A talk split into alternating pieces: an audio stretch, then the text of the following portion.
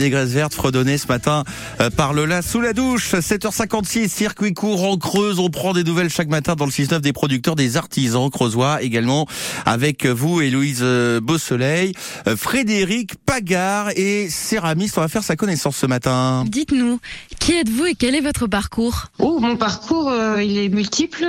J'ai eu un parcours de chorégraphe tout d'abord pendant 25 ans et puis je suis retournée à ma première passion qui était la céramique.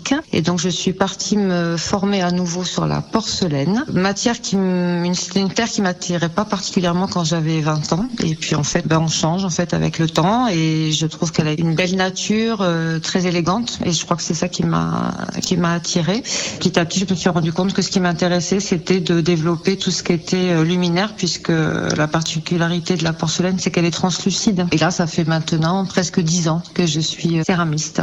C'est un métier où on travaille en collectif beaucoup. J'ai découvert en fait que les potiers faisaient partie d'une sorte de confrérie ou corporation, je sais pas comment dire, qui a sauvé le métier il y a au moins une trentaine d'années. C'est-à-dire que ce sont des gens qui ont vu que l'artisanat est en train de péricliter et en fait ils se sont euh, rassemblés, ils se sont fédérés pour sauver le métier et ils ont bien fait parce que du coup il y a des marchés de potiers dans toute la France et le métier a pu survivre et surtout est en train de renaître là. C'est vraiment très très fort. Il y a beaucoup de jeunes personnes qui se forment.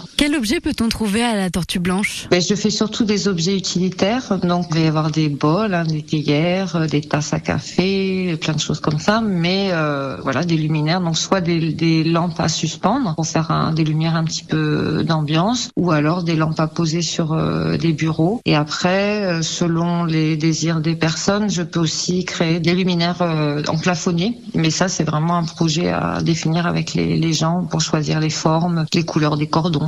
Vos créations, où peut-on les retrouver? On peut les trouver donc la boutique La Belle Creuse à Guéret et également à l'office de tourisme à Bourganeuf. Frédéric